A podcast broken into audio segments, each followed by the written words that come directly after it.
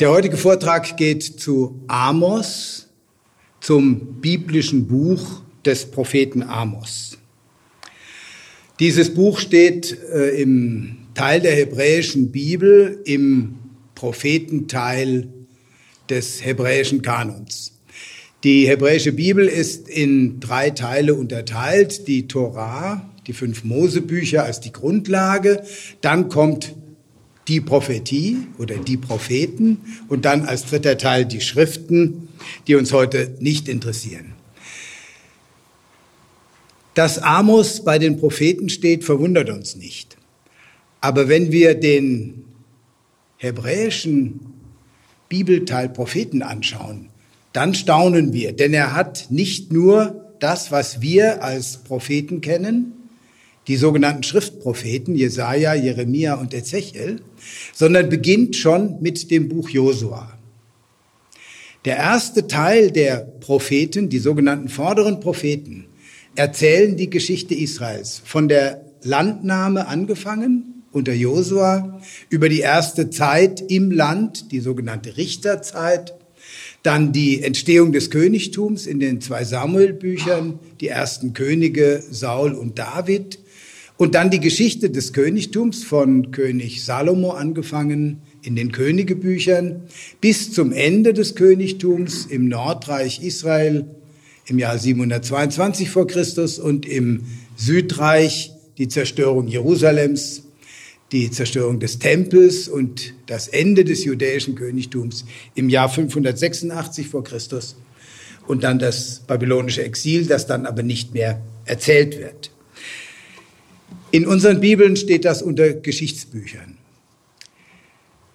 Direkt an diese Bücher von Josua bis Zweite Könige schließt dann die Prophetie an, die Prophetie im engeren Sinn, die sogenannten hinteren Propheten oder auch Schriftpropheten genannt. Das sind die Bücher der drei großen Propheten, Jesaja, Jeremia und Ezechiel oder Hesekiel, und dann das Buch der zwölf kleinen Propheten. Diese Verbindung von Geschichtsbüchern und Prophetenschriften ist für das theologische Verständnis der Prophetenbücher von grundlegender Bedeutung. In der Geschichte Israels wird erzählt, wie Gott immer wieder Propheten zu seinem Volk schickt und diese Propheten quasi von Anfang an, von den Zeiten Josuas und der Richter angefangen, bis zum Ende die Geschichte Israels mit dem Wort Gottes begleiten. Das sind oft nur ganz kurze Notizen, in denen die Namen von Propheten genannt werden oder ein oder zwei Worte, die sie gesagt haben. Es sind aber auch sehr umfängliche Geschichten, etwa die Erzählungen von Elia und seinem Nachfolger Elisha. Oder am Ende der Königebücher einige Erzählungen aus dem Jesaja-Buch. Die Geschichte Israels wird also von Propheten begleitet. Und dann kommen die vier Bücher, Jesaja, Jeremia, Ezechiel und die zwölf, die dann vor allem durch die Überschriften in diese Geschichte Israels, die zuvor erzählt wurde, eingegliedert werden. Und damit bin ich schon bei Amos. Beim ersten Vers des Amos-Buches. In diesem Vers wird der Prophet vorgestellt und es wird mitgeteilt, zu welcher Zeit dieser Prophet gesprochen hat. Ich werde den Vers gleich vorlesen. Diese Verankerung in der Geschichte ist grundlegend für das Verständnis von Prophetie. Prophetie ist keine zeitlose Verkündigung die immer und überall erklingen könnte, sondern die biblische Prophetie hat einen ganz bestimmten Zeitpunkt, zu dem sie gesprochen wird. Sie hat immer ganz bestimmte Adressaten, auch die werden in der Überschrift genannt. Und sie hat oft auch noch äh, bestimmte Begleitumstände, die dann in den Überschriften unter Umständen auch noch genannt werden. Ich lese den ersten Vers des Amos-Buches. Ich lese, ich sage das gleich vorneweg, aus einer eigenen Übersetzung, die ich selbst angefertigt habe. Wenn Sie selber das Amos-Buch lesen oder in einer Gruppe das Amos-Buch studieren wollen, können Sie natürlich jede beliebige Übersetzung nehmen. Wenn Sie es gemeinsam machen, ist es oft gut, man hat zwei oder drei Übersetzungen, dann kann man auch oft die Nuancen und Varianten im Wortlaut äh, besser versuchen zu verstehen. Ich lese heute also, wie gesagt, aus meiner eigenen Übersetzung. Der erste Vers des Amos-Buches heißt, die Worte des Amos, der unter den Schafzüchtern von Tekoa war, die er über Israel schaute, in den Tagen Usias, des Königs von Juda, und in den Tagen Jerobeams, des Sohnes Joaschs, des Königs von Israel, zwei Jahre vor dem Erdbeben. Hier erfahren wir eine ganze Menge über die Zeitumstände und über die Person des Propheten. Wir erfahren, dass dieser Prophet aus einer Stadt namens Tekoa kam. Das sagt uns heute nicht mehr viel. Damalige Leserinnen und Leser wussten, das ist eine Stadt im Südreich, in Juda. Und dann geht es weiter. Die Worte des Amos, der unter den Schafzüchtern von Tekoa war, die er über Israel schaute. Das heißt über das Nordreich. Amos ist ein Prophet, der aus dem Süden kommt, aus Juda, und dann den Auftrag hat, im Nordreich in Israel zu prophezeien. Das wird für das Verständnis des Amos-Buches ganz wichtig, diese Spannung, dass er aus dem Süden kommt und im Norden prophezeit. Es werden dann zwei Könige genannt. Der König, der damals im Südreich Juda herrschte, namens Usia, und der König, der im Nordreich herrschte, Jerobeam, der Sohn Nebats oder Jerobeam der Zweite. Beide Daten führen uns in, die, in das zweite Viertel des achten Jahrhunderts vor Christus. Also die Zeit so von 770 bis 750 vor Christus. In diese Zeit wird Amos hineingestellt. Es gibt allerdings noch eine zweite Angabe über die Zeit seines Auftretens, nämlich zwei Jahre vor dem Erdbeben. Ich gucke mich um. Äh, ich bin in dem Alter, wo man immer noch gesagt hat, das war vor dem Krieg oder nach dem Krieg. Der Krieg, das war völlig klar, das war halt der Zweite Weltkrieg. Wenn man hier sagt, vor dem Erdbeben, zwei Jahre vor dem Erdbeben, dann muss das ein ganz gewaltiges Ereignis gewesen sein wo die Leute datiert haben, das war vor dem Erdbeben oder das war nach dem Erdbeben oder das war so lange vor dem Erdbeben oder das war so lange nach dem Erdbeben. Eine solche Erinnerung kann auch eine ganze Weile bleiben. Allerdings, wenn dann die Menschen aussterben und neue Generationen hinzukommt, wird irgendwann mal die Aussage, zwei Jahre vor dem Erdbeben niemanden mehr etwas sagen. Diese Notiz führt uns darauf hin, dass es schon sehr früh eine Sammlung von Amos-Worten gegeben haben muss. Denn nur dann macht diese Überschrift zwei Jahre vor dem Erdbeben einen Sinn. Wir wissen gar nicht, in welchem Jahr dieses Erdbeben stattfand. Äh, wir können damit nichts mehr anfangen, aber wir verstehen, hier hat man sehr früh Amos-Worte aufgeschrieben und gesagt, das war zwei Jahre vor dem Erdbeben. Es geht dann weiter mit den Worten, er sagte. Und dann beginnt im Grunde eine einzige Rede des Amos, die bis in das siebte Kapitel dieses Buches geht. Das Buch hat insgesamt neun Kapitel, besteht im Wesentlichen aus Worten des Amos, wie die Überschrift sagt. Und nur hier wird einmal gesagt, er sagte, und dann kommen lauter Worte des Amos. Oft redet Amos aber im Namen Gottes. Gleich der nächste, übernächste Vers beginnt mit den Worten, so spricht der Herr. Diese Einleitung, so spricht der Herr, hat man lange Zeit als Botenformel bezeichnet. Man hat gesagt, ja, der im profanen Bereich, der König schickt einen Boten und der Bote hat einen bestimmten Auftrag und jetzt sagt er, so spricht mein Herr der König und übermittelt diesen Auftrag. Das hat man dann auf die Propheten übertragen. Sie haben von Gott einen bestimmten Wortlaut offenbart bekommen und geben das jetzt weiter. So spricht der Herr. Dieses Verständnis ist etwas problematisch, denn die Propheten sind zwar durchaus Boten Gottes, sie sprechen in seinem Namen, aber sie sind nicht personifizierte Tonbandaufzeichnungen kein Podcast, was man anstellen kann und was dann abläuft, sondern sie formulieren natürlich ihre eigenen Worte. Sie stellen sich mit dieser Formel, so spricht der Herr, unter die Autorität Gottes. In seinem Namen sprechen sie, aber sie plappern nicht einfach gehörte Worte nach, sondern sie sprechen selbstständig. Stellen Sie sich vor, der Botschafter der Bundesrepublik in den USA wird dort im Außenministerium vorstellig und sagt, meine Regierung vertritt die und die Haltung.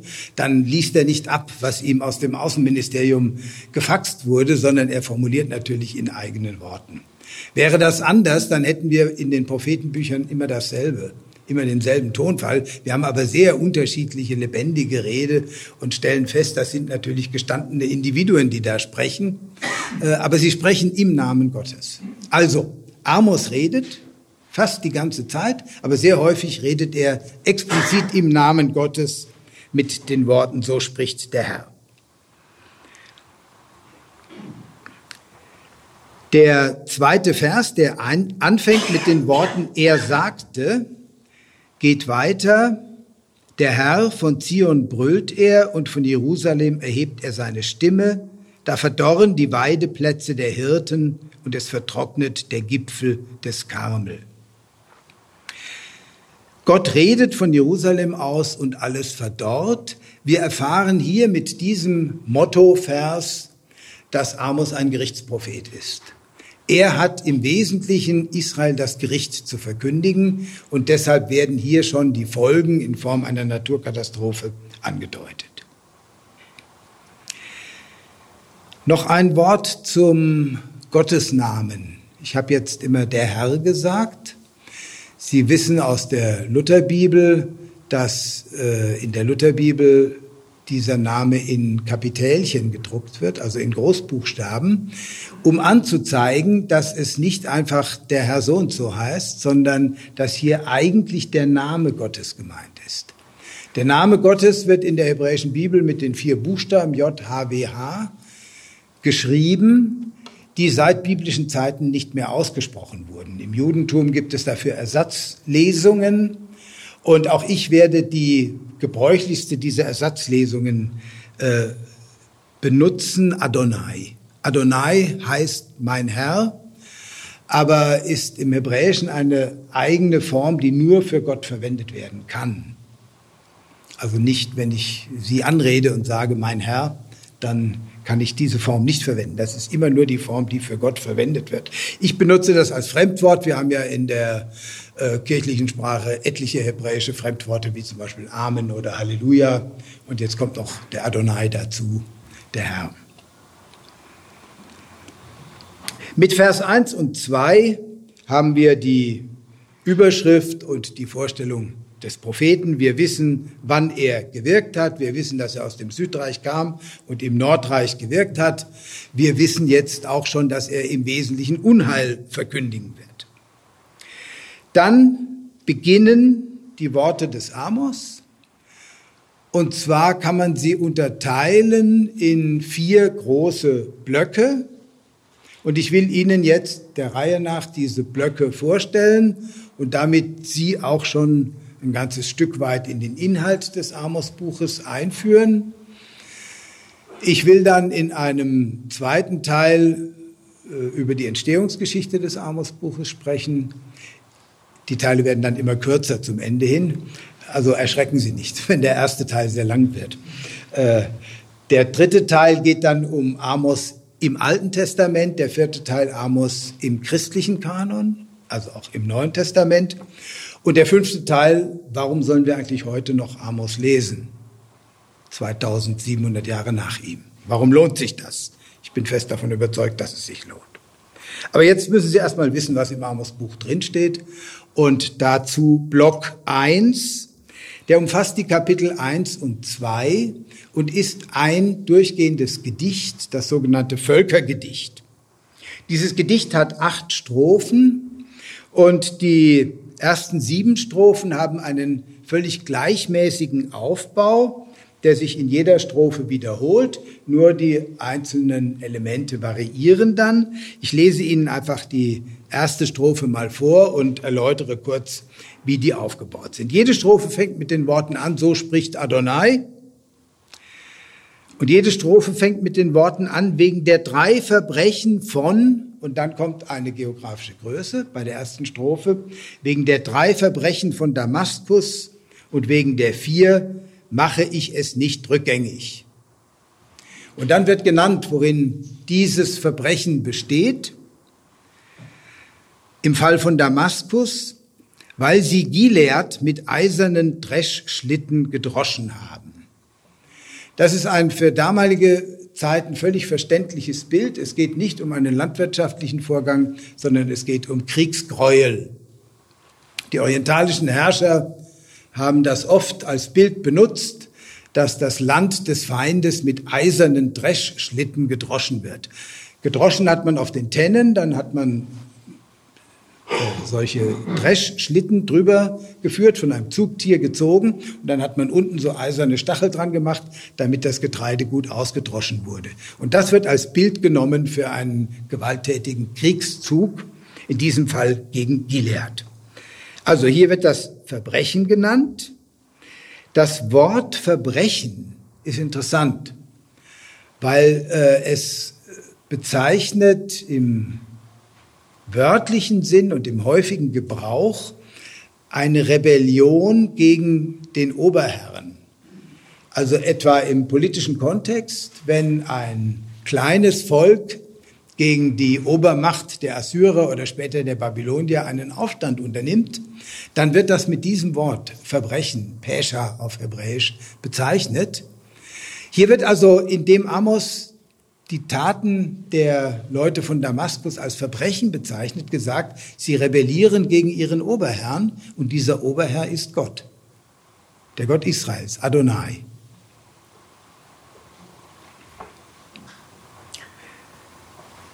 Es sind insgesamt acht Völker, die in den acht Strophen genannt werden. Es fängt an mit den Aramäern von Damaskus, die Stadt kennen wir ja bis heute. Die zweite Strophe geht gegen Gaza, auch die Stadt kennen wir bis heute, und gegen die Philister, die in dieser Stadt lebten. Die dritte Strophe geht gegen Tyros, eine Stadt an der libanesischen Küste. Dann kommt Edom, dann kommen die Ammoniter, dann kommen die Moabiter und dann wechselt es, dann kommt Juda und Israel. Die fremden Völker, die genannt werden, sind alles Nachbarn von Israel und Juda. Es ist wie so ein Netz, was sich um Israel und Juda spannt. Die Verbrechen, die genannt werden, sind allesamt Kriegsverbrechen. Hier haben wir dieses Bild vom Dreschen mit eisernen Schlitten. In der nächsten Strophe heißt es, dass Bevölkerungen verschleppt und versklavt werden als Kriegsverbrechen. Man erobert ein Gebiet und versklavt die Bevölkerung. Dann kommt äh, dasselbe nochmal bei Tyrus. Äh, bei Edom heißt es, dass sie bundesbrüchig geworden sind. Sehr interessant die Ammoniter. Da heißt es, sie hätten die Schwangeren von Gilead aufgeschlitzt. Ein ganz übles Kriegsverbrechen, das uns aber durchaus aus Texten aus dem Altertum als geläufig bekannt ist. Und in der Strophe von Moab heißt es, dass sie die Gebeine des Königs von Moab geschändet hätten, indem sie sie zu kalt verbrannt haben. Das Interessante an diesen Verbrechen ist, dass sie sich zwar anfangs gegen Israel richten, Gilead wird genannt, war ja ein Teil Israels, dass aber im Beispiel der Moab-Strophe das Verbrechen sich gegen den Edomiterkönig richtet, also überhaupt nichts mehr mit Israel zu tun hat. Das heißt, wir könnten modern gesprochen auch von Versprechen gegen die Menschlichkeit reden.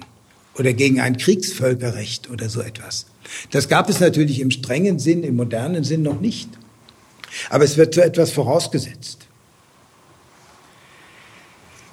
Interessant ist auch, dass diese Taten, die hier genannt sind, also das Dreschen eines Landes mit eisernen Schlitten, sogar das Aufschlitzen von Schwangeren, in Aussagen orientalischer Könige und sogar in manchen biblischen Texten zum Selbstruhm des Herrschers gebraucht wird. Ein Tiglat-Pileser aus Assur rühmt sich, dass er die Schwangeren der Feinde aufgeschlitzt habe. Andere rühmen sich, dass sie fremde Länder mit eisernen Schlitten gedroschen hätten. Amos dagegen bezeichnet das als Verbrechen. Er nimmt die Perspektive der Opfer ein. Das ist für das ganze Amos-Buch wichtig. Amos spricht aus der Perspektive der Opfer, nicht aus der Perspektive der Täter, die sich solcher Taten eventuell sogar rühmen, sondern er nimmt die Perspektive der kleinen Leute, er nimmt die Perspektive der Opfer ein. So, dann kommt ein nächstes Element, was in allen Strophen gleich ist, nämlich, dass Gott spricht, so schicke ich Feuer gegen das Haus Hazaels in diesem Fall, damit es die Paläste Ben-Hadads frisst. Hier werden zwei Könige der Aramäer genannt. Also, Gott kündigt an, er schickt Haus gegen den Palast oder die Paläste dieser Könige und dann weiter, ich zerbreche den Torriegel von Damaskus, also das Stadttor von Damaskus soll zerbrochen werden. Ich vernichte den Herrscher aus Bikat Aven, das ist eine andere aramäische Stadt neben Damaskus, und den Zepterträger aus Bet Eden. Und in die Verbannung zieht das Volk von Aram nach Kir. In all diesen Völkerstrophen wird immer Feuer gegen die Paläste geschickt. Das zieht sich als Leitmotiv durch. Und dann gibt es Varianten. Dann wird mal die Stadtmauer zerstört und dann werden die Torriegel zerbrochen. Äh, immer aber sind Objekt des göttlichen Angriffs die jeweiligen Herrscher.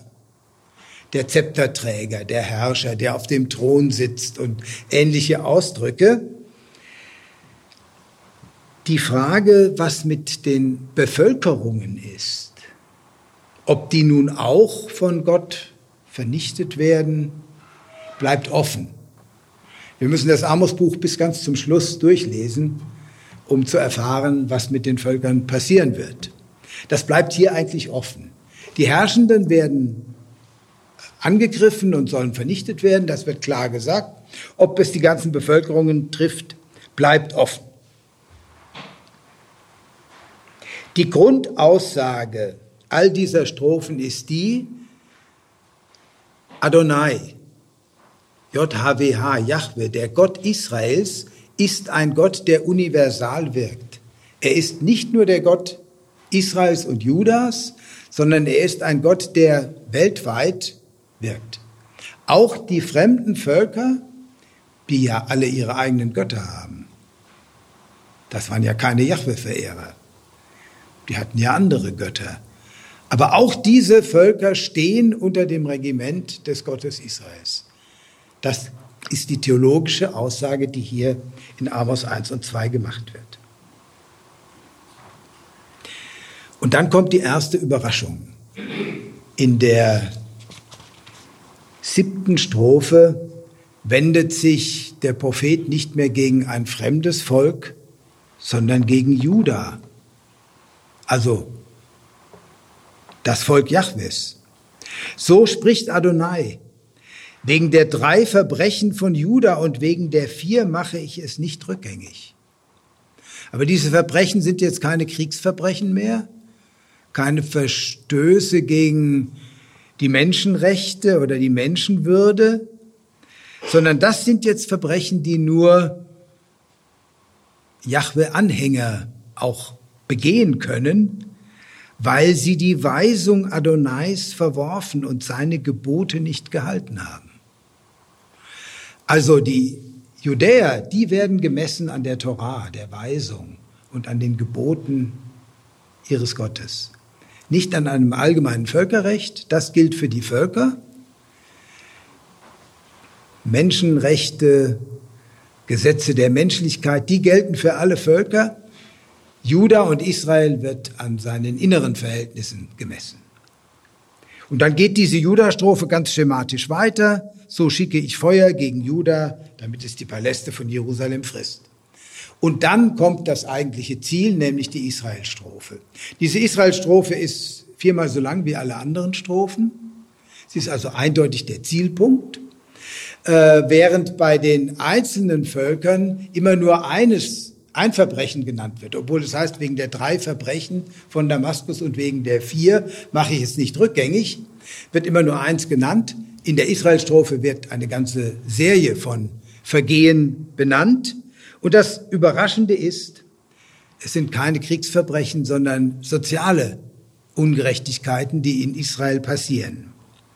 So spricht Adonai, wegen der drei Verbrechen von Israel und wegen der vier mache ich es nicht rückgängig, weil sie den Gerechten um Geld verkauft haben und den Armen gegen ein paar Sandalen. Sie treten auf dem Staub der Erde nach dem Kopf der Geringen, den Weg der Elenden weisen sie ab. Ein Mann und sein Vater, sie gehen zum selben Mädchen, um meinen heiligen Namen zu entweihen. Auf gepfändeten Kleidern strecken sie sich aus vor jedem Altar und Wein aus Abgaben trinken sie im Haus ihres Gottes. Das sind lauter soziale Vergehen. Gerechte, arme, Elende werden verkauft, werden gepfändet, die gepfändeten Gegenstände werden nicht zurückgegeben, sondern man legt sich im Tempel damit hin und äh, lagert sich im Tempel.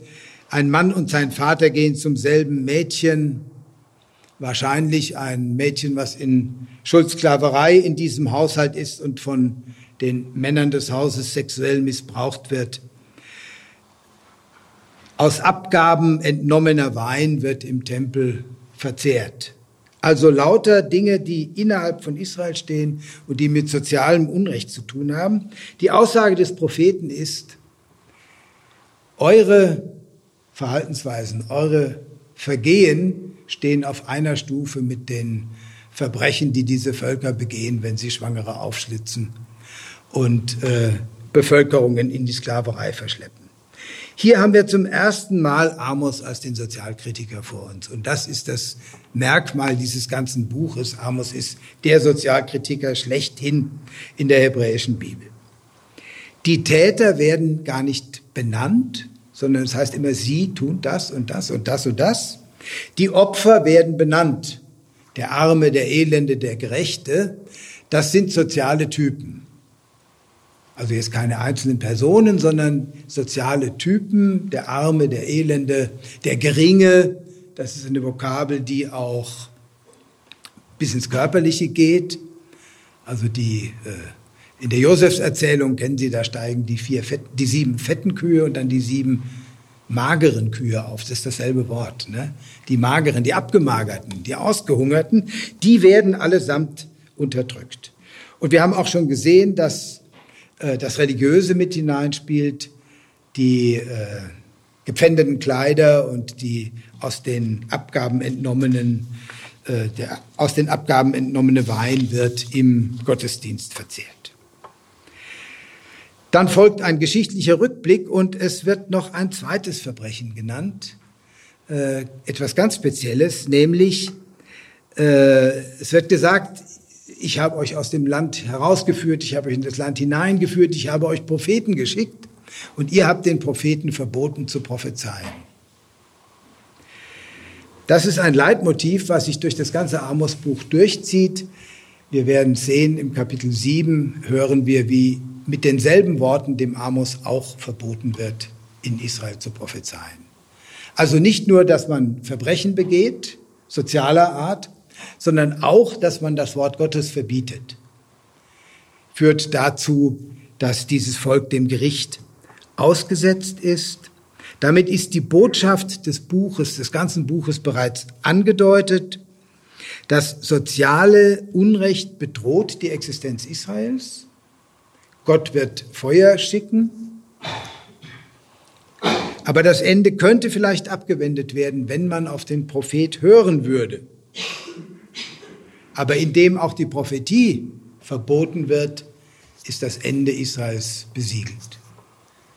Das ist hier schon deutlich angedeutet, was dann als Botschaft des gesamten Amos-Buches entfaltet wird. Am Ende der Israel-Strophe wird dann die Katastrophe in Gestalt von Erdbeben und Krieg nochmal ausgemalt. Damit kommen wir zum zweiten Block im Amos-Buch. Das sind die Kapitel drei bis sechs. Dort haben wir fast nur Worte des Amos über Israel. Die sind nochmal eingeteilt durch zwei Aufrufe in 3.1. Hört dieses Wort, das Adonai über euch geredet hat. Und in 5.1 hört dieses Wort, das ich über euch anhebe.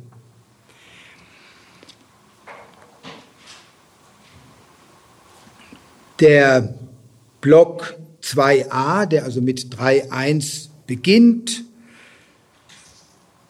thematisiert wieder die Frage der Prophetie.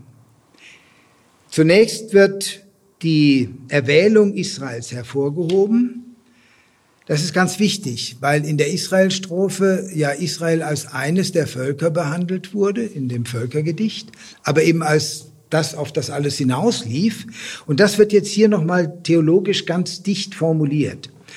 Hört dieses Wort, das Adonai über euch geredet hat, ihr Israels Kinder, über den ganzen Volksstamm, den ich aus dem Land Ägypten heraufgeführt habe, nur euch habe ich erkannt von allen Volksstämmen des Erdbodens, also der Gedanke der Erwählung durch die Herausführung aus Ägypten. Und jetzt die Konsequenz. Deshalb ahnde ich an euch alle eure Verfehlungen.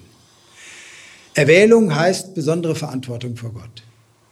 Ihr seid das erwählte Volk, herausgeführt aus Ägypten. Deshalb habt ihr eine besondere Verantwortung. Und deshalb geht die Kritik an euch, auch weit über das hinaus, was den Völkern gegenüber gesagt wurde. Da ging es um Kriegsverbrechen und Verbrechen gegen die Menschlichkeit. Bei euch geht es auch um die inneren politischen, sozialen und religiösen Umstände. Das wird dann in äh, den folgenden Worten entfaltet. In dem äh, wiederum Gedicht, was auf diese Einleitung mit der Erwählung und der besonderen Verantwortung folgt, wird eine ganze Reihe von Fällen genannt, wo man immer auf, aus einer bestimmten Folge auf eine bestimmte Ursache zurückschließt. Brüllt ein Löwe im Wald und hätte keine Beute? Fällt ein Vogel auf die Falle am Boden, wenn kein Köder für ihn da ist? Und dann kommt am Schluss die Umkehr von Ursache zu Wirkung. Der Löwe hat gebrüllt. Wer fürchtet sich nicht? Adonai hat geredet, wer prophezeit nicht. Also das Prophezeien, wenn Gott geredet hat, ist so eng mit der Ursache, dem Reden Gottes verbunden, dass es wie ein Zwang ist. Wenn der Löwe brüllt, fürchten sich alle. Wenn Gott spricht, dann muss der Prophet auftreten und prophezeien. Und das heißt natürlich für die Leute, die den Propheten hören, sie müssen unbedingt auf ihn hören. Hier haben wir wieder dieses Thema der Prophetie, die Notwendigkeit der Prophetie, die ähm, das Volk zur Umkehr ruft. Darauf folgen einige Verse, die ich jetzt nicht im Einzelnen vorlese, die dadurch gekennzeichnet sind, dass die Oberschicht von Samaria, der Hauptstadt des Nordreiches Israel, scharf kritisiert wird Sie wird kritisiert wegen des Unrechts, das in der Stadt passiert. Sie wird kritisiert wegen ihres Luxusgehabes. Es ist zum Beispiel die Rede von Elfenbeinhäusern. Das sind jetzt keine Häuser aus Elfenbein, aber mit reichen Elfenbeinverzierungen in ihrem Inneren. Wir erfahren von Elfenbeinmöbeln. Das sind Betten, die man auch archäologisch gefunden hat, die aus Holz gefertigt waren und wo dann Elfenbeinplättchen angebracht wurden.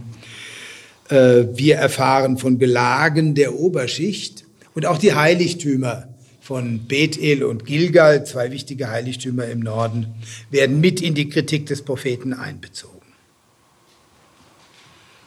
Es folgt ein weiteres Gedicht mit dem Kehrvers und dennoch seid ihr nicht zu mir umgekehrt. Also Gott schickt alle möglichen Plagen, Regen, Hungersnot, Heuschrecken, Pest. Und immer heißt es, und dennoch seid ihr nicht umgekehrt zu mir. Das heißt, Israel hätte immer die Möglichkeit der Umkehr gehabt, aber es verweigert die Umkehr. In Kapitel 4, Vers 13, am Ende dieses ersten Unterteils, Kapitel 3 und 4, kommt nun ein Element, das äh, dann noch weitere zweimal im Amos-Buch in ähnlicher Form erscheint, das sich sehr deutlich von diesen sozialkritischen und unheil ankündenden Worten des Amos unterscheidet. Das sind äh, hymnisch formulierte Stücke. Ähm, ja, siehe, der die Berge bildet und den Wind schafft, der den Menschen kundtut, was sein Plan ist, der Morgenröte zu Dunkelheit macht und tritt auf die Höhen der Erde. Adonai, Gott der Heere, ist sein Name. Hier wird Gott hymnisch gepriesen als der, der eben nicht nur der Gott des Volkes Israel ist, auch nicht nur der Gott der anderen Völker, sondern der die Welt geschaffen hat und der Herr des Kosmos insgesamt ist. Für die Gesamtauslegung des Amos-Buches sind das sehr wichtige Stücke und ich komme ganz am Schluss auch noch mal kurz darauf zurück. Dieser mittlere Teil, der zweite Block, hat jetzt einen zweiten Teil, der mit 5.1 beginnt, Kapitel 5 und 6 umfasst und wieder mit diesem Höraufruf beginnt, hört dieses Wort dass ich über euch rede. Er besteht aus vier Einheiten.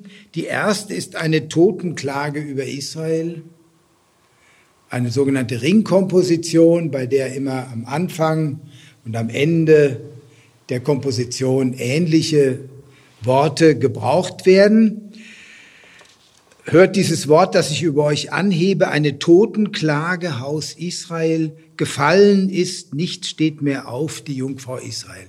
Der Prophet sieht in der Vision ein totes Israel, wie ein äh, Mädchen, eine Jungfrau, die auf dem Schlachtfeld liegt und tot ist. Und am Schluss dieser ganzen Komposition in den Versen 16 und 17 heißt es, auf allen Plätzen herrscht Klage und in allen Gassen sagt man wehe, wehe.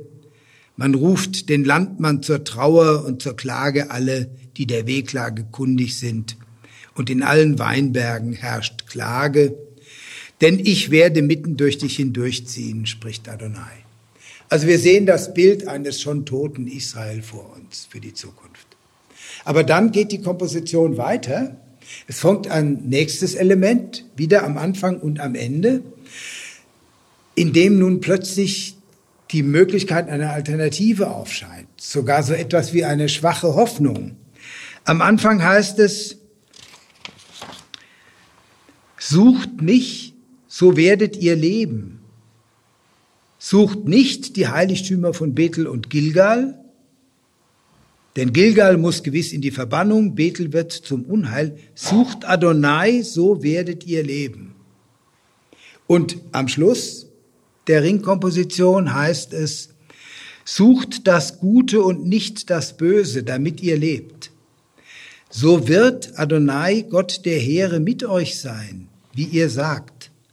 Hasst das Böse und liebt das Gute und richtet im Tor das Recht auf Vielleicht ist Adonai, der Gott der Heere, dem Rest Josefs gnädig. Vielleicht ist Adonai gnädig. Eine ganz schwache Hoffnung, die hier aufscheint. Aber in der Ringkomposition steht die Trauer, die Totenklage ganz am Ende. Wir ahnen schon, dass diese Hoffnung zunichte wird.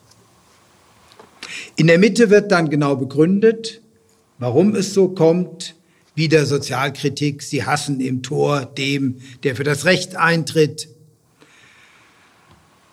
weil ihr vom geringen Tribut erhebt und Getreideabgaben von ihm nehmt. Ich weiß, dass eure Verbrechen zahlreich und eure Sünden kräftig sind, die ihr den Gerechten bedrängt, Bestechung annehmt und die Armen im Tor zurückstoßt. Das ist der Grund, weshalb diese schwache Hoffnung, es könnte doch noch anders werden, letztlich nicht zum Ziel kommt. Weil dieses soziale Unrecht immer weitergeht. Diese Tendenz dahin, dass das Unheil immer unabwendbarer wird, setzt sich dann in den folgenden Worten fort. Wir haben zweimal Weherufe, Wehe, die den Tag Jahwes herbeisehnen. Was soll euch denn der Tag Adonais? Er ist Finsternis und nicht Licht. Der Weheruf stammt aus der Totenklage. Bei den Bestattungen hat man gerufen, Wehe, mein Bruder, also eigentlich ist ein Klageruf hebräisch, Hoi, wahrscheinlich äh, wie Klagefrauen einen lauten Schrei ausstoßen. Es ist keine Bedrohung, wehe dir, sondern wehe, da ist jemand gestorben. Dasselbe wird jetzt über Israel gesagt.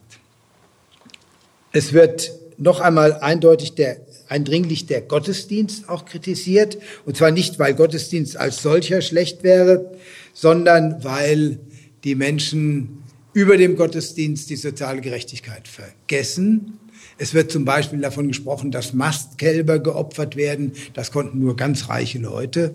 Die armen Leute haben ein Täubchen oder vielleicht ein Schaf geopfert. Ähm, und dann heißt es, äh, doch es ströme wie Wasser das Recht und Gerechtigkeit wie ein immer fließender Bach. Das wäre es, was sein müsste, mit Gottesdienst, ja. Aber nur Gottesdienst ohne das, das ist für Amos verwerflich. Und was angekündigt wird, ist die Verbannung. Ich schicke euch in die Verbannung über Damaskus hinaus, spricht Adonai. In diesem Stil geht es weiter mit Luxuskritik und am Ende steht die Ankündigung von Verbannung und Fremdherrschaft. Wenn wir den Amos bis dahin gelesen haben, von Kapitel 1 bis 6, dann bleibt ein großes theologisches Problem offen. Gott steht, das liest man eindeutig auf Seiten der Schwachen, auf Seiten der Opfer. Ob das die Opfer der Kriegsverbrechen sind oder die Opfer der sozialen Ungerechtigkeit, das ist eindeutig.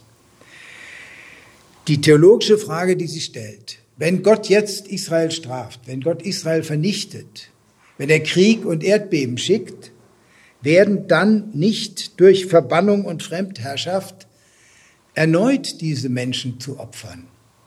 Jetzt nicht mehr der Reichen ihres eigenen Volkes, sondern der fremden Herrscher. Weil wenn die Assyrer oder die Babylonier in das Land fallen, dann sortieren die nicht und sagen, ach, das sind jetzt die kleinen Leute, die verschonen wir und das waren die Reichen, die führen wir in die Verbannung, sondern sie wüten die theologische Frage stellt sich, werden die Opfer nicht zum zweiten Mal zu Opfern? Und weil das eine ganz fürchterliche und dringende Frage ist, wie gerecht ist eigentlich Gott, wenn er sein Volk straft und damit die Opfer erneut zu Opfern macht, endet das Amos-Buch hier nicht, sondern geht weiter. Es folgt der dritte Hauptblock, die Visionen, im Kapitel 7.1 bis 9.6. Amos redet weiter Jetzt aber erzählt er in der Ich-Form. So ließ mich der Herr Adonai sehen. Siehe, er formte einen Heuschreckenschwarm zu Beginn des Aufgehens der Spätsaat. Und dann werden zwei Visionen zunächst berichtet, äh, die zu einem Dialog führen. Gott sieht, äh, Amos sieht, wie Gott ein Unheil vorbereitet und er interveniert, er greift ein. Ähm, da sagte ich, Herr Adonai, vergib doch. Vergib doch. Wie könnte Jakob bestehen? Er ist ja so klein. Da gereute es Adonai deswegen. Es soll nicht sein, sagte Adonai. Gott empfindet Reue über das, was er zu tun vorhat und bläst es ab. Aufgrund der Fürbitte des Propheten. Und der Prophet weist ausdrücklich darauf hin, dass Jakob ja so klein ist. Das heißt, er nimmt die Perspektive der kleinen Leute, der Opfer wieder ein und sagt, denk doch an diese Leute. Ne? Du kannst doch das nicht tun und dann lässt sich Gott überzeugen und tut es. Doch dann kommt eine dritte Vision. Amos sieht wieder etwas. Jetzt kann er aber nicht eingreifen, sondern Gott fragt ihn, was siehst du da? Und er sieht in der ersten Vision, dass Gott mit einem Bleilot dasteht und Gott deutet, interpretiert dieses Bleilot und sagt, ich werde dieses Blei in mein Volk Israel legen. Das heißt, wie auch immer, es ist sehr schwer zu verstehen, aber gemeint ist eindeutig, es wird irgendwie das Gericht über das Volk Israel kommen. Und Amos hat überhaupt keine Chance einzugreifen und Fürbitte für sein Volk zu leisten, sondern Gott spricht da sagte der Herr zu mir, siehe, ich gebe Blei inmitten meines Volkes Israel, ich kann nicht länger an ihm vorüberziehen, da werden verwüstet die Höhen Isaaks und die Heiligtümer Israels werden in Trümmern liegen. Und ich stehe auf gegen das Haus Jerobeams mit dem Schwert. Und wir fragen uns, und die damaligen Leserinnen und Leser haben das wohl auch getan, warum denn das? Zweimal hat sich Gott erweichen lassen, Amos hat Fürbitte eingelegt und jetzt nichts mehr. Und um das zu erklären, wird jetzt eine Erzählung eingefügt. Die einzige Erzählung, die wir im Amos-Buch haben, äh, die formal diese Visionen unterbricht, aber gut anschließt. Es heißt einfach, nachdem Amos die dritte Vision berichtet hat, da schickte Amazia, der Priester von Bethel, zu Jerobeam, dem König von Israel, und ließ sagen, verschworen hat sich gegen dich, Amos. Als er das hörte oder nachdem Amos dies gesagt hatte, schickte Amazia, der Oberpriester wahrscheinlich äh, des Staatsheiligtums von Bethel, zum König, denunziert Amos und, jetzt kommt das Entscheidende, verweist Amos des Landes. Er sagt zu Amos,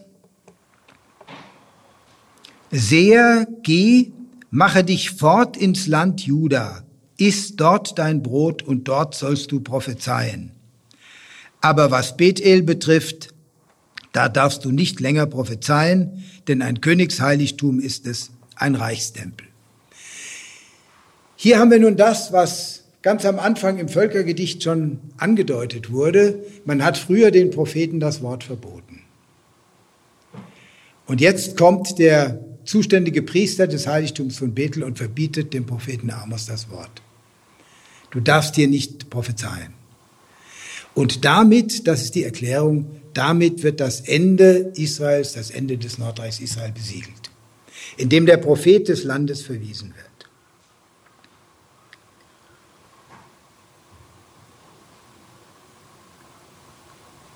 Allerdings sagt der Priester noch etwas.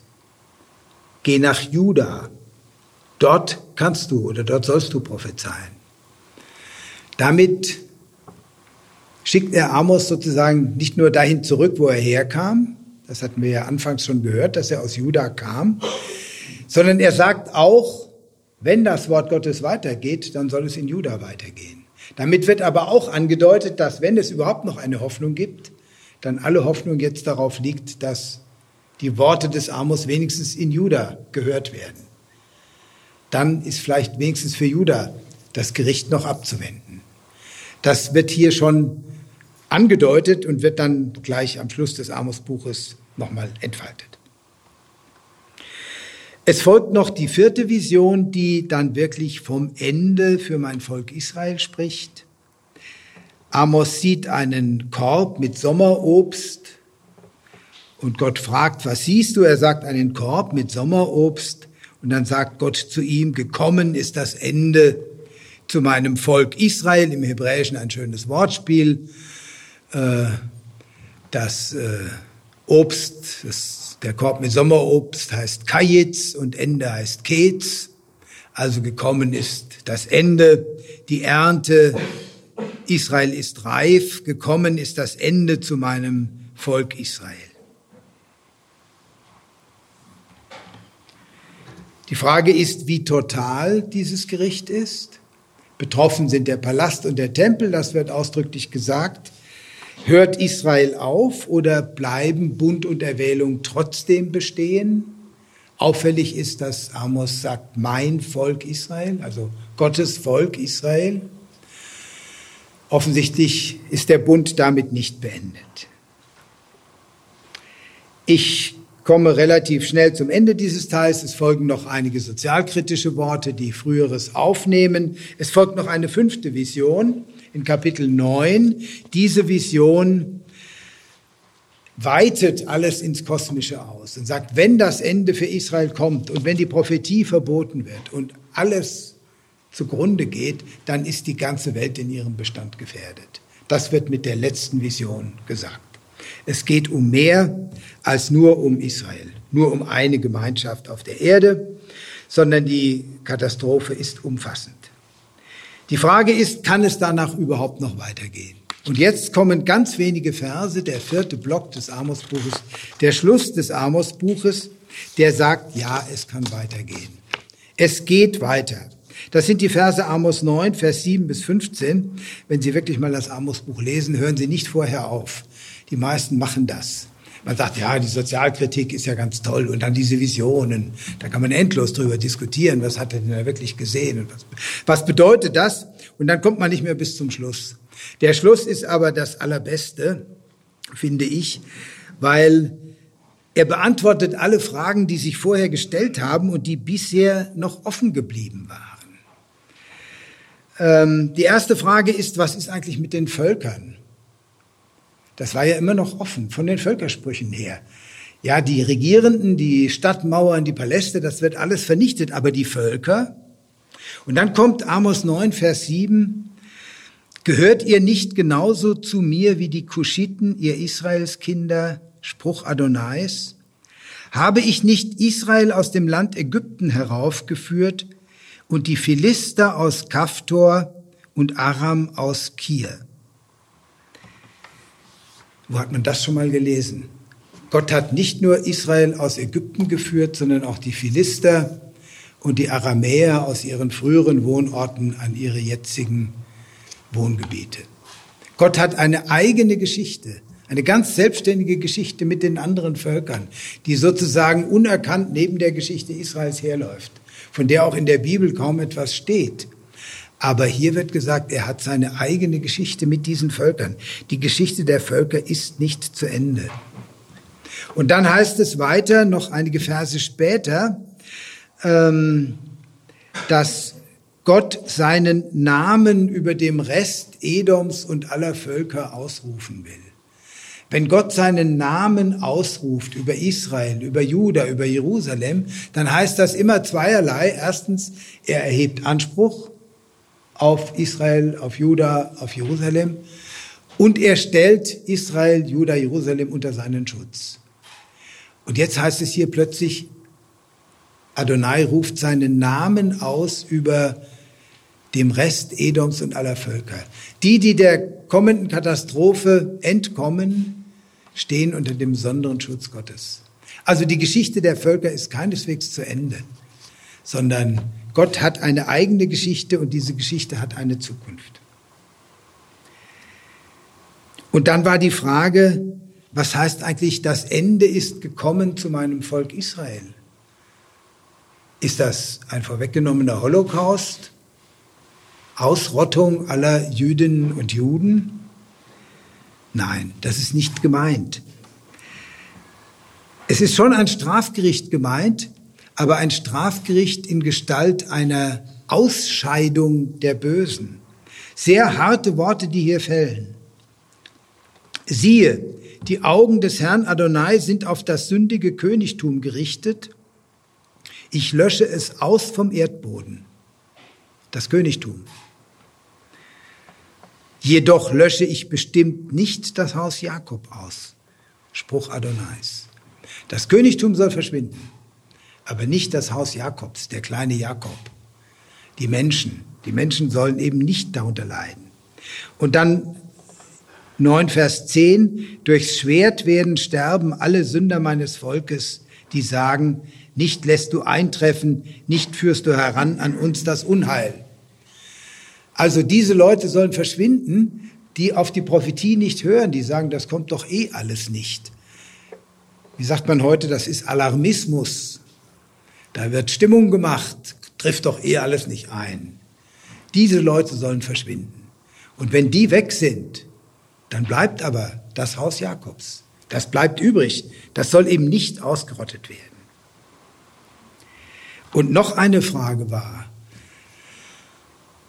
der Oberpriester hatte Amos ja nach äh, Juda zurückgeschickt.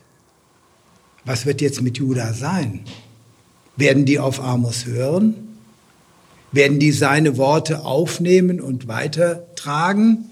Oder werden die genauso wie der Priester im Norden sagen, sei still? Das ist zu viel, was du hier sagst, das wollen wir nicht hören. Im Schluss des Amos-Buches heißt es, an diesem Tag richte ich die zerfallene Hütte Davids wieder auf. Ich maure ihre Breschen zu und seine Trümmer richte ich auf und baue sie wie in den Tagen der Urzeit.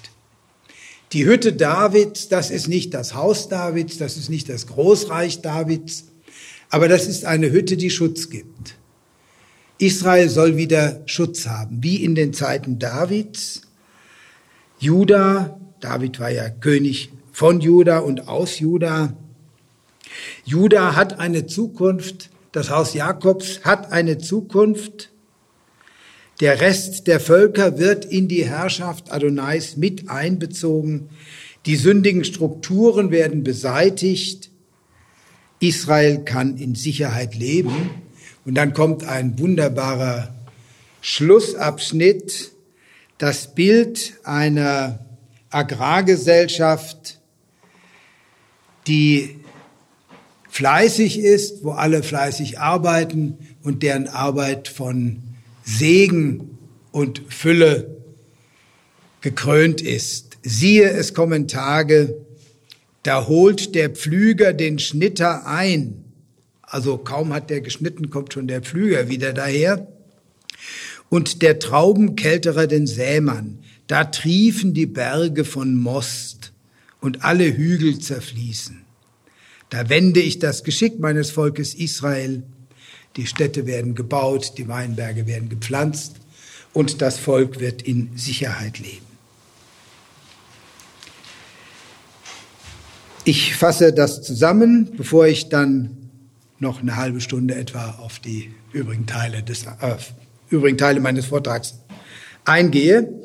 Äh, dieser Abschnitt zu Inhalt und Aufbau des Amos-Buches, den ich bewusst ausführlich gestaltet habe. Das Amos-Buch entfaltet seine Theologie in vier großen Schritten.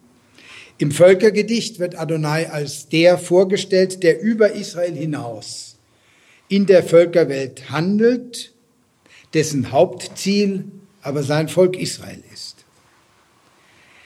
Die Amos-Worte in Kapitel 3 bis 6, der zweite große Block, begründen, warum es zur Katastrophe kommen muss. Die Frage, ob damit die Schwachen der Gesellschaft nicht erneut zum Opfer werden, wird dann im dritten und vierten Block beantwortet. Der dritte Block, der Visionsbericht, besagt, dass Gott bereit wäre, dem kleinen Jakob zu vergeben dass aber das Verhängnis nicht aufzuhalten ist, weil die Mächtigen in der Gesellschaft sich so verhalten, dass das der Vergebung entgegensteht. Ausschlaggebend dabei ist das Verbot, prophetisch zu reden. Alles Unrecht könnte irgendwie noch korrigiert werden, wenn man bereit wäre, auf den Propheten zu hören. Aber indem man dem Propheten das Wort verbietet, ist das Unrecht unabwendbar geworden. Und der Schluss des Amos-Buches fügt hinzu, dass eine Scheidung zwischen den Sündern und den kleinen Leuten stattfinden wird und dass zugleich der Rest der Völker mit hineingenommen wird in die hoffnungsvolle Zukunftsperspektive für das Volk Israel. Ich komme zum zweiten Teil des Vortrags. Wie angekündigt werden die folgenden Teile deutlich kürzer. Entstehungsgeschichte und historischer Kontext. Nirgends im Amos-Buch wird behauptet, dass Amos das Buch geschrieben habe. Die Überschrift sagt, dies sind die Worte des Amos. Wer sie aufgeschrieben hat, wird nicht gesagt. Prophetie ist ihrem Wesen nach mündlich. Die Propheten Israels sind aufgetreten an öffentlichen Plätzen, haben sich den Königen entgegengestellt, haben im Tempel, Vorhof oder in äh, den Stadttoren gepredigt oder gesprochen, äh, aber primär nicht Bücher geschrieben. Sie haben mündlich verkündigt. Für die Verschriftlichung ihrer Worte gibt es verschiedene Möglichkeiten. Etwa das Fremde das aufgeschrieben haben. Wir kennen Prophetie aus dem Zweistromland, dem nordsyrischen Mari. Äh, die kennen wir dadurch, dass Beamte dem König Briefe geschrieben haben. An unserem Tempel ist ein Prophet aufgetreten, der hat das und das gesagt. Und dann werden diese Worte äh, überliefert. Daher kennen wir diese Prophetenworte. Aber der Prophet selber hat sie nicht aufgeschrieben. Eine Möglichkeit wäre auch, dass der Prophet selber die Worte aufschreibt. Von Jeremia etwa wird erzählt, dass er das diktiert, einem Schreiber, Baruch. Aber Jeremia diktiert, also er schreibt das selber auf. Die wahrscheinlichste Möglichkeit ist, dass die Propheten eine Anhängerschaft hatten, dass das nicht einzel einsame Wölfe waren, die durchs Land zogen, sondern äh, eine Gruppe von Menschen um sich hatten und dass es darunter Menschen gab, die ihre Worte aufgeschrieben haben, sei es zu ihren Lebzeiten oder nach ihrem Tod. Es wird also nirgendwo behauptet, dass Amos das alles aufgeschrieben habe. Es wird aber sehr wohl gesagt, dass diese Worte auf Amos zurückgehen. Das ist klar. Die Worte des Amos heißt es in der Überschrift. Damit kämen wir zeitlich in das zweite Viertel des achten Jahrhunderts. Das habe ich eingangs schon gesagt. Das sind die Daten der Könige. Es ist eine Zeit, die sehr gut mit den Worten des Amos zusammenpasst. Unter dem Nordreichskönig Jerobeam II. fand eine große Machtentfaltung statt. Äh, die Wirtschaft des Landes wuchs. Es entstand ein großer Wohlstand im Land, der uns auch archäologisch durch äh, Ausgrabungen bekannt ist. Allerdings war es ein Wohlstand, der sehr ungleich verteilt war. Die Reichen lebten im großen Luxus. Sehr berühmt sind in der antiken Kulturgeschichte die Samaria-Elfenbeine, diese Elfenbeinplättchen, die an den Betten und in den Häusern angebracht waren und äh, sehr kostbar geschnitzt waren. Die hat man archäologisch gefunden. Auffällig ist auch, dass viele oder im ganzen Amos-Buch die Assyrer nirgendwo genannt werden. Ab der ab 750 etwa, 745 genau gesagt, äh, traten die Assyrer sehr aggressiv in dem Gebiet von Israel, Palästina, Libanon, Syrien auf. Davor noch nicht. Auffällig ist, dass im Amos-Buch von Assur nirgendwo die Rede ist. Ähm, also wahrscheinlich gibt es doch einen großen Bestand von Amos Worten, die auch auf Amos und seine Zeit zurückgehen, als man von den Assyrern noch nichts wusste. Das Völkergedicht beschränkt sich auf die Völker der Nachbarschaft. Assur wird nirgendwo erwähnt. Wo von der Verbannung die Rede ist, heißt es nie eine Verbannung nach Assur oder nach Babylonien, sondern über Damaskus hinaus. Ja, sehr vage Ankündigungen. Ein Teil der Worte, vor allem in Kapitel 1 bis 6, dürfte nach meinem Verständnis diese Zeit des Amos und seiner unmittelbaren Mitstreiter, und zwar vor dem Untergang des Nordreichs Israel voraussetzen.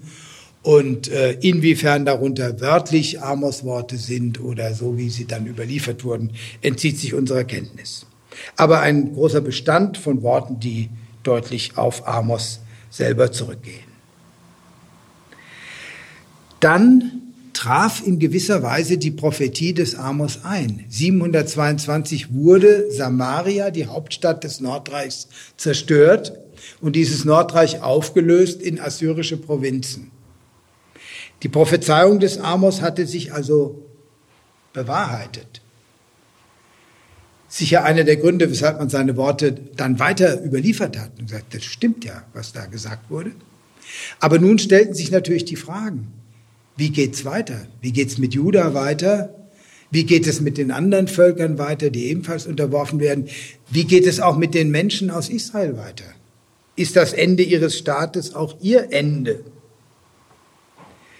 Darauf geben dann die Visionen die Antwort und sagen, ja, Juda bleibt bestehen. Israel ist zerstört, aber es ist immer noch mein Volk Israel.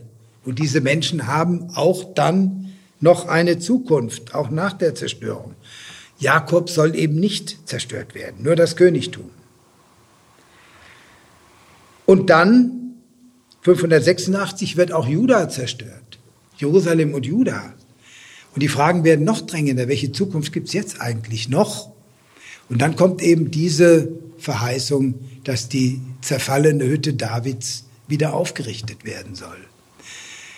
Nicht das alte Großreich Davids, das Haus Davids, aber diese Schutzfunktion soll es wieder geben. Juda und mit ihm die Menschen aus Israel, aber auch die Nachbarvölker, die von den Assyrern überfallen worden waren, haben eine Zukunft.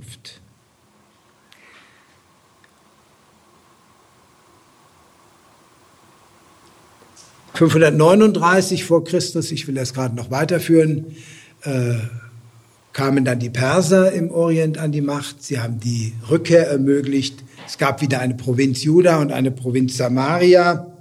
Der Tempel wurde wieder aufgebaut.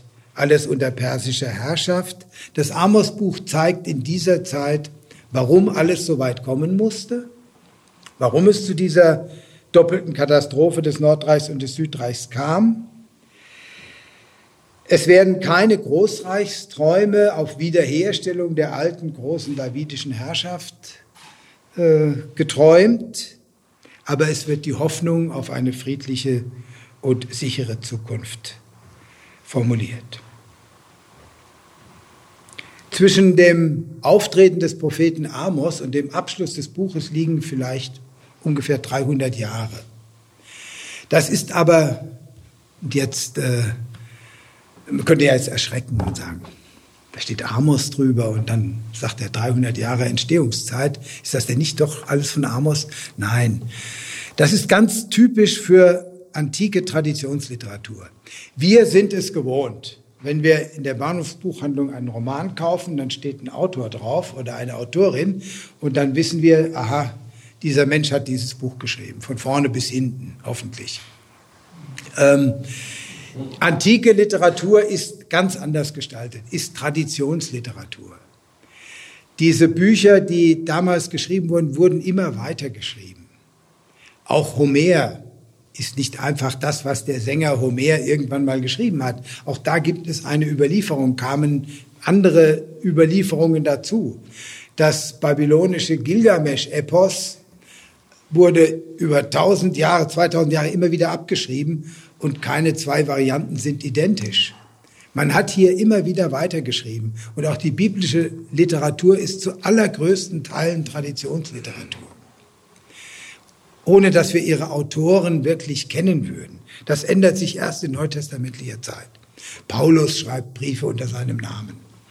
Aber in den biblischen Büchern haben wir Traditionsliteratur, die anders als die moderne Autorenliteratur immer weiter denkt. Tradieren heißt für die Antike zwar auch bewahren, aber eben auch fortschreiben, weiterschreiben, weiterdenken, neue Fragestellungen mit hineinnehmen in die Worte des Amos. Amos weiterdenken. Es heißt auch zu unserem großen Bedauern weglassen. Und was weggelassen wurde, wissen wir leider nicht. Das müssen wir auch damit rechnen, dass Dinge weggelassen wurden, die entziehen sich notwendigerweise dann unserer Kenntnis. Deshalb können wir im Wortlaut und im Einzelnen nie mit Sicherheit sagen, dieses Wort stammt von Amos und das nicht mehr. Der Streit darüber ist für mich auch müßig. Gegenstand unserer Auslegung ist ohnehin nicht die historische Gestalt des Propheten Amos, von der wir ja kaum etwas wissen, Schafzüchter aus Tekoa und Prophet in Israel, sondern Gegenstand unserer Auslegung und Wort Gottes ist das biblische Amos-Buch. Und dieses Buch haben wir in seinem Wortlaut. Und das ist Gegenstand unserer Bemühungen. Ein dritter Teil, das Amos-Buch im Alten Testament. Amos ist das erste und älteste Buch, das auf einen einzelnen Propheten zurückgeführt wird. Ich hatte vorhin erwähnt, dass wir in den Erzählungen der Geschichtsbücher durchaus prophetische Gestalten haben. Und von diesen Propheten werden auch Worte überliefert. Elia etwa. Elia, vielleicht kennen Sie die Geschichte von Nabots Weinberg, da tritt er dem König Ahab entgegen und spricht auch prophetische Worte, kündigt ihm das Gericht an. Also es gibt schon Prophetenworte, aber die sind alle eingebettet in Erzählungen. Amos ist der erste Prophet, von dem es ein Buch gibt.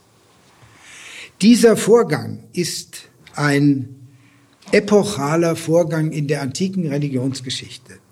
Prophetie gibt es in sehr vielen Religionen. Prophetie gibt es auch im alten Orient. Prophetie gibt es bei den Aramäern. Prophetie gibt es in Ägypten, in Assyrien, bei den Syrern und in vielen anderen Religionen, nicht christlichen Religionen. Prophetie ist ein allgemeines Phänomen. Aber dass Prophetenworte zu einem eigenen Prophetenbuch zusammengefasst werden, ist nur in Israel geschehen. Das ist ein einmaliger Vorgang in der Religionsgeschichte der Antike und ein Alleinstellungsmerkmal, sagt man heute. Eine Singularität, die Buchwerdung äh, der Prophetie. Diese Buchwerdung der Prophetie ist ein wesentlicher Faktor dafür, dass dieses kleine Volk Juda das Exil und die Zerstörung seiner Hauptstadt und seines Tempels überlebt hat. Die anderen Völker, die Moabiter, die Edomiter, die ähm, Ammoniter, die sind von der Landkarte verschwunden. Israel hatte, nachdem es keinen Tempel und keinen König und kein Land mehr hatte, seine Bücher. Die Torah, und die Prophetenbücher. Und es hat in den Prophetenbüchern oder aus den Prophetenbüchern verstanden, dass dieses Geschick, dass Land und Königtum verloren gingen, kein blindes Schicksal war, sondern dass es ein Geschick war, das man selber mit heraufbeschworen hat und hinter dem letztlich Gott stand. Und dass es nicht, trotzdem nicht das letzte Wort war, mit dem alles zu Ende war, sondern dass Gott über dieses Geschick hinaus noch eine Perspektive mit seinem Volk hatte. Und weil man diese Bücher hatte, konnte man sich daran festhalten und selbst in einer übermächtig erscheinenden Umwelt an seinem Glauben festhalten. Man konnte das Schicksal, das man erlitten hat, als Strafe Gottes verstehen und wusste zugleich, dass dieser Gott einen nicht fallen lässt, dass er zu einem hält. Und ich glaube, ohne die Prophetenbücher hätten wir auch sowas wie die Evangelien nicht, die ja auch Worte Jesu sammeln. Worte und Taten, aber auch die Prophetenbücher haben ja, also vor allem die der großen Propheten, immer auch Taten dieser Propheten mit aufgezeichnet. Und ganz bestimmt hätten wir keinen Koran, ohne dass es die biblischen Prophetenbücher gibt. Dass man von einem Propheten die Worte sammelt. Also religionsgeschichtlich gesehen ist das ein ungeheurer Vorgang und Amos ist der Erste. Amos ist der Älteste der Schriftpropheten.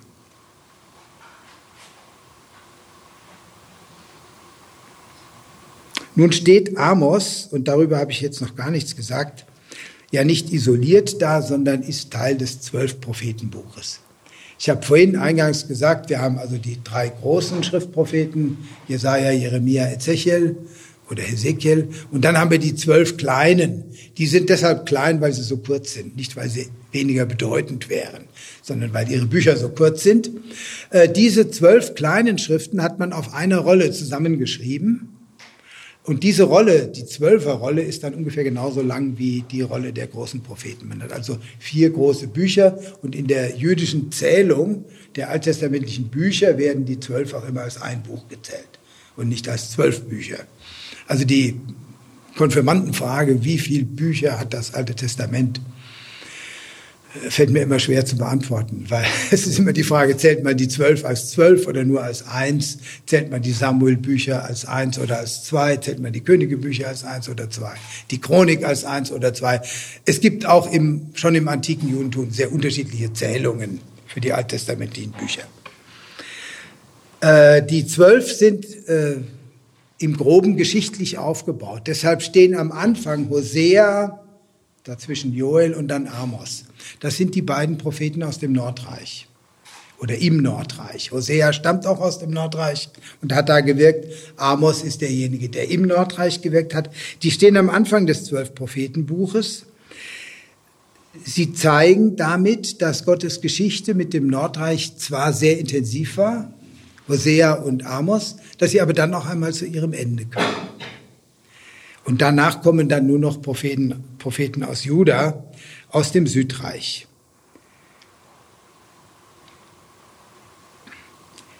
Obwohl der historische Prophet Amos im Nordreich wirkte, ist das Buch Amos ein durch und durch judäisches Buch. Das muss man sehen. Es ist auf jeden Fall in Judäa überliefert und zu seiner Endfassung gebracht worden. Das Mottowort, das ich am Anfang vorgelesen habe, spricht von Adonai, der von Zion aus sein Wort ergehen lässt. Also Zion ist auch im Amos-Buch der Mittelpunkt.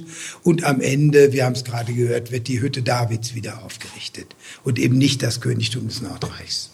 Also insofern ist das Amos-Buch in seiner Endgestalt und im Rahmen des Alten Testaments ein judäisches Buch. Das Amos-Buch, Teil 4 meines Vortrags, im christlichen Kanon. Das Amos-Buch wird zweimal bei Lukas in der Apostelgeschichte ausführlich zitiert. Das erste Mal in der Rede des Märtyrers Stephanus, der sich auf die Kritik des Amos am Gottesdienst Israels in Kapitel 5 bezieht und sagt, er macht sozusagen eine Geschichte Israels und sagt, solche, euer Gottesdienst war schon immer irgendwie verworfen, ja, und verderblich. Und jetzt kommt der Höhepunkt, jetzt bringt ihr mich auch noch um. Als den äh, ersten Märtyrer der Christenheit. Ähm, in dieser Rede des Stephanos wird aufgezeigt, dass Israel immer wieder von Gott abgefallen ist und einer der Belege dafür ist Amos. Viel spannender finde ich das zweite Amos-Zitat. Da wird diese Rede, die ich eben auch interpretiert habe, von der Wiederaufrichtung der Hütte Davids und davon, dass Jahwe seinen Namen über dem Rest Edoms und der Völker ausruft, aufgegriffen. Das ist eine Rede, die der Apostel Jakobus, der Herrenbruder, hält. Das steht in Apostelgeschichte 15, Vers 16 und 17. Da wird diskutiert im Zusammenhang mit der Mission des Paulus und des Petrus, ob denn die Christusbotschaft auch zu den heidnischen Menschen getragen werden soll. Darin ist man sich einig. einig. Aber was das dann bedeutet, ob diese Menschen, um Christen zu werden, um an Christus glauben zu können, vorher Juden werden müssen, oder ob das auch geht, ohne dass sie vorher Juden. Jude werden hieß für die männlichen Betroffenen Beschneidung. Das ist die, der Streit um die Beschneidung. Paulus hat vertreten, man kann an Christus und an den Gott Israels glauben, ohne Jude dem Fleische nach werden zu müssen. Er selber war Jude, er war stolz darauf, er betont das auch, dass er beschnitten ist und dass er geboren ist als Jude und aufgewachsen und aufgezogen als Jude, das ist ihm ganz wichtig und essentiell. Aber er sagt, diese Griechen, Römer, Lykia, Kappadocia, wer auch immer, die müssen nicht erst Juden werden, um an Christus zu glauben. Die müssen nicht beschnitten werden. Und darüber gab es dann ein Treffen in Jerusalem und es wurde ausgehandelt, dass die Menschen aus den Völkern, aus den nichtjüdischen Völkern, Christen werden können, bestimmte Dinge auch beachten müssen, ähm, aber eben nicht die ganze Torah übernehmen müssen etwa nicht die Beschneidung brauchen. Und in diesem Zusammenhang argumentiert Jakobus genau mit diesem Amos-Schluss, dass er sagt, da steht ja auch, dass Gott sich den Völkern zuwendet, dass er seinen Namen über ihnen ausruft und nicht, dass diese Völker Juden werden. Die Edomiter und die anderen Völker sollen ja nicht Juden werden. Und trotzdem ruft Gott seinen Namen über ihnen aus. Er wendet sich ihnen zu. Er hat ein Verhältnis zu ihnen, was anders ist als das Verhältnis zu seinem Volk Israel, aber trotzdem ein positives Verhältnis. Am wichtigsten aber finde ich die inhaltliche Linie. Amos ist der große Sozialkritiker. Ich hoffe, das ist Ihnen jetzt klar geworden. Und Jesus steht voll in dieser Tradition. Eher geht ein Kamel durch ein Nadelöhr als ein Reicher in das Reich Gottes.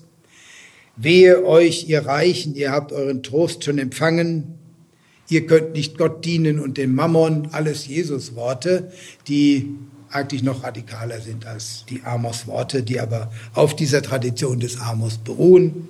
Aber auch im ersten Timotheusbrief heißt es, die Wurzel aller Übel ist die Liebe zum Geld. Auch das steht in dieser Tradition. Oder im Jakobusbrief, wohl an ihr Reichen, weint nur und jammert über das Elend, das über euch kommen wird. Seit Amos ist die Frage nach Armut und Reichtum, und zwar Reichtum auf Kosten der Armut anderer, ist diese Frage und die Frage nach der sozialen Gerechtigkeit keine, ich sage das in Anführungszeichen, bloß ethische Frage. Es ist eine zutiefst theologische Frage. Wie gerecht ist unsere Gesellschaft? Das ist bei Amos eine theologische Frage. Und daran hängt der Bestand einer Gesellschaft und daran hängt auch die Beziehung der Menschen zu ihrem Gott. Damit komme ich zum letzten Teil, Amos heute lesen. Warum meine ich, dass man Amos heute lesen sollte? Ich sage gleich, äh, das ist nicht immer einfach. Prophetenbücher zu lesen ist nicht immer einfach. Es ist gut, wenn man etwas Anleitung dazu hat. Es gibt ja gute Hilfen. Stuttgarter Erklärungsbibel wird gerade überarbeitet nach dem neuen Text. Ähm, aber viele andere Hilfen gibt es auch. Podcast oder Worthaus-Aufzeichnungen kann man auch benutzen. Ähm, es ist besonders gut, wenn man in Gemeinschaft liest, weil dann sieht jeder etwas anderes und jeder hat noch eine andere Idee. Warum lohnt sich das? Ich nenne mal drei Gründe. Es gibt sicher noch mehr. Der erste ist wieder die Sozialkritik des Amos. Amos ist unter allen Propheten der größte und schärfste Sozialkritiker. Er stellt, das haben wir gesehen im Völkergedicht am Eingang des Buches, die sozialen Vergehen Israels auf eine Stufe mit den Kriegsverbrechen der Völker. Amos erkennt den Zusammenhang von Reichtum und Armut. Äh, kein biblischer Autor ist so asketisch, dass er Armut als Ideal sehen würde. Armut ist kein Ideal. Armut ist eine Not. Und Reichtum ist erstrebenswert und wird oft als Segen Gottes bezeichnet.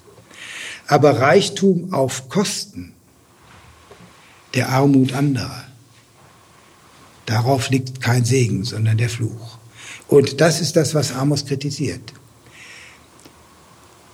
Er sagt in der Kritik an den Palästen Samarias, ihr habt sie mit Unterdrückung und Unrecht gefüllt. Das heißt, mit den Gütern, die ihr mit Unterdrückung und Unrecht erworben habt, die füllen eure Paläste. Das heißt, es besteht ein Zusammenhang. Bei den Gelagen der Reichen heißt es, schafft her, dass wir trinken und genannt werden die Armen und Elenden, die unterdrückt werden. Im Tempel liegt man auf den gepfändeten Gewändern und trinkt den Wein aus den Abgaben. Hier wird der Zusammenhang zwischen Armut und Reichtum sehr scharf erkannt und hergestellt. Amos erkennt in seiner Sozialkritik auch sehr scharfsinnig die möglicherweise verschleiernde Funktion von Religion im Blick auf diese Verhältnisse. Er ist kein Religionskritiker, überhaupt nicht. Er kritisiert den Kult nicht, weil er etwas gegen Gottesdienste oder Kultfeiern hätte, überhaupt nicht, aber weil er sieht, dass hier die Religion benutzt wird, um die ungerechten Verhältnisse mit dem Schleier der Frömmigkeit zuzudecken. Und diesen Schleier der Frömmigkeit will er wegreißen. Und Amos benennt sehr klar die Folgen für die Gesellschaft. Er spricht einmal davon, dass die Reichen in ihrem Luxus sich nicht um das Zerbrechen Josefs kümmern, den Schaden Josefs. Ähm, man ist so mit seinem Luxusgenuss beschäftigt, dass einem egal ist, ob die Gesellschaft auseinanderbricht. Und er sagt, das kann zu keinem guten Ende führen, äh, das muss zur Katastrophe führen. Das Amos-Buch reflektiert auch die theologischen Folgefragen. Wir wissen das. Bei allem sozialen Unrecht, bei allen Ungerechtigkeiten in der Welt ist es immer die Frage, wer zahlt eigentlich am Schluss die Zeche? Und das sind in der Regel die kleinen Leute. Ja? Auch dieses Problem wird ja reflektiert. Äh, diese Katastrophe kommt und warum müssen die kleinen Leute jetzt dafür bezahlen? Ja, und die Antwort ist, Gott will das ändern. Natürlich müssen wir sehen, ich will das auch gar nicht verschweigen, dass wir das Amos-Buch aus einem Abstand von zweieinhalb Jahrtausenden lesen. Die Verhältnisse sind heute in vielem andere. Äh, damals war Landwirtschaft äh, 95 Prozent der Wirtschaftsleistung. Das ist heute ein Sektor von zwei bis vier Prozent in unserem Land. Ähm, Industrialisierung gab es damals noch nicht. Es gab damals selbstverständlich Einrichtungen wie die Schuldsklaverei, dass Menschen, die ihre Schulden nicht bezahlen konnten, äh, zumindest befristet für einige Jahre in Schuldsklaverei kamen. Amos setzt das auch voraus, dass es so etwas gab. Ähm, das hat sich heute geändert. Schuldsklaverei bei uns gibt es in dieser Form nicht mehr. Äh, es gab damals keine Industrialisierung, geschweige denn Globalisierung.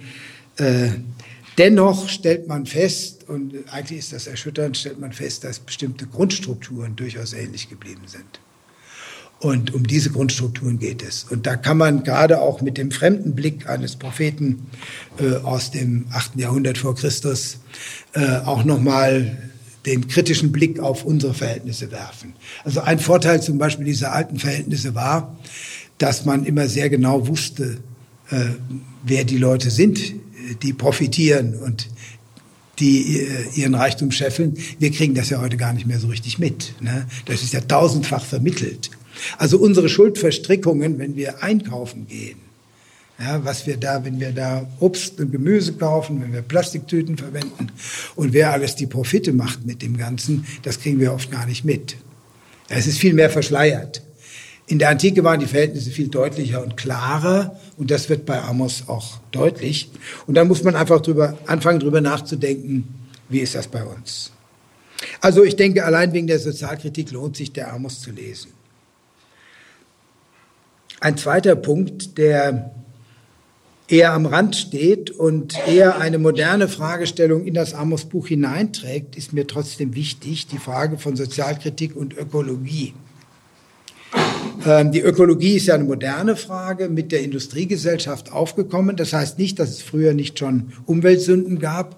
Die Abholzung der Wälder um das Mittelmeer, die Verkarstung des Balkan, das geht alles auf die Antike zurück. Äh, aber sie hatten nicht dieses Ausmaß, wie wir das heute kennen. Seit dem 19. Jahrhundert stellt sich diese Frage, wie, wie weit zerstört die Menschheit die Welt, von der sie lebt. Ähm, in diesem Fall sind die hymnischen Stücke, diese kurzen Elemente, diese kurzen Verse, die ins Amos-Buch eingefügt sind, für mich doch äh, neu, interessant und wichtig geworden. Ich lese das zweite dieser hymnischen Stücke. Da heißt es über Gott. Also zunächst der Schöpfer. Äh, das ist Amos 5, Vers 8 und 9. Der sieben Gestirn und Orion macht der Dunkelheit zum Morgen umstürzt und den Tag zur Nacht verfinstert, der die Wasser des Meeres ruft und sie ausgießt über die Erde, Adonai ist sein Name, der Bedrückung bringt über Starke, sodass Bedrückung über Festungen kommt. Also Gott ist der Schöpfer, der ganze Kosmos ist seins, aber er realisiert das soziale Unrecht und greift ein. Der Bedrückung bringt über Starke, sodass Bedrückung über Festungen kommt. Die Festungen wurden vorher genannt, das sind die Festungen Samarias oder allgemein Festungen. Gott greift also ein. Und dann steht da dieser Satz, bei dem ich wirklich erschrocken bin, weil ich an die schmelzenden Polkappen denken musste. Der die Wasser des Meeres ruft und sie ausgießt über die Erde. Im Kontext des Amos-Buches heißt das, soziales Unrecht zerstört eine Gesellschaft, aber soziales Unrecht kann im Endeffekt die ganze Welt zerstören. Und wir erleben heute, äh, dass das Realität wird. Ja? Dass das Realität wird. Wenn der Meeresspiegel um drei Meter steigen sollte, dann ist in Holland Land unter. Und nicht nur in der Südsee, und das ist schon schlimm genug, wenn es in der Südsee Land unter ist. Ja? Und norddeutsche Tiefebene können auch die Füße hochlegen. Ja? Äh, also äh, wir erleben das heute und im Amos-Buch wird immerhin in diesen hymnischen Stücken auch der Zusammenhang hergestellt, dass soziale Ungerechtigkeit nicht nur soziale Folgen hat, gesellschaftliche Folgen, sondern dass sie den ganzen Kosmos mit äh, in Mitleidenschaft zieht und vielleicht sollte man darüber nachdenken. Und schließlich der dritte Grund, weshalb ich finde, man müsste Amos lesen. Ich nenne das Gott ist größer. Gott ist größer. Im Amos-Buch ist völlig klar, dass Jahwe der Gott Israels ist. Er redet vom Zion aus. Er hat Israel erwählt, das wird zweimal ausdrücklich bestätigt und gesagt. Aber er ist eben auch der Gott der Völker. Das kommt in dem Völkergedicht zum Ausdruck. Er zieht die Völker zur Rechenschaft. Zwar nicht an denselben Maßstäben, wie er sein Volk Israel misst, aber an allgemeinen Rechtsmaßstäben. Kriegsrecht, Völkerrecht. Erwählung, das sagt Kapitel 1, äh, Kapitel 3, Vers 1 und 2 ganz eindeutig. Erwählung heißt in erster Linie besondere Verantwortung vor Gott. Wer erwählt ist, hat eine besondere Verantwortung vor Gott. Kann nie sagen, die anderen machen es doch auch, sondern der hat eine besondere Verantwortung vor Gott. Vom Neuen Testament her verstehen wir Christen uns als Miterben der Verheißungen Gottes oder wie es der Epheserbrief sagt, als Hausgenossen in Gottes Haus, zusammen mit seinem Volk Israel, dem Judentum. Jakobus, ich habe das erwähnt in der Apostelgeschichte, beruft sich dabei auf Amos und sagt, wir gehören in dieses eine Haus, Schon bei Amos hat Gott sich den Völkern zugewendet. Wir sind erwählt, nicht anstatt, aber mit Israel zusammen. Wir gehören dazu. Amos 9, Vers 7 hebt die Erwählung nicht auf. Er sagt, ich habe die Kuschiten erwählt, aber euch eben auch. Und ich habe meine Geschichte mit den Philistern und mit den Aramäern, aber das hebt eure Geschichte ja nicht auf. Ihr seid erwählt, wir sind erwählt. Wir verstehen uns als erwählt. Aber Gott ist größer. Gott ist größer als unsere Erwählung. Gott hat eine eigene Geschichte mit diesen Völkern, eine Geschichte, von der wir eigentlich nichts wissen. Und deshalb stehen wir heute vor der theologischen Herausforderung, zu klären, wie sich die Offenbarung Gottes in Israel und in Jesus Christus zur Realität und Existenz anderer Religionen verhält. Sind die einfach falsch und wir sind richtig? Oder hat Gott eine Geschichte auch mit den Muslimen oder den Hindus oder den Buddhisten, so wie er eine Geschichte mit den Philistern und den Aramäern und den Kuschiten hat? ohne dass irgendwo im Alten Testament gesagt wird, die müssten jetzt sich zum Judentum bekehren. Das sind Fragen, das sind offene Fragen. Ich habe auch keine Antwort. Ich glaube nur, wir stehen vor diesen Fragen und ich bin der Überzeugung, dass wir keine guten Antworten finden werden, wenn wir uns nicht auf die Traditionen der Heiligen Schrift stützen eine davon, ein schmaler Ausschnitt, ist das Buch Amos, aber ein, wie ich finde, sehr wichtiger und vor allem sehr lohnenswerter Ausschnitt.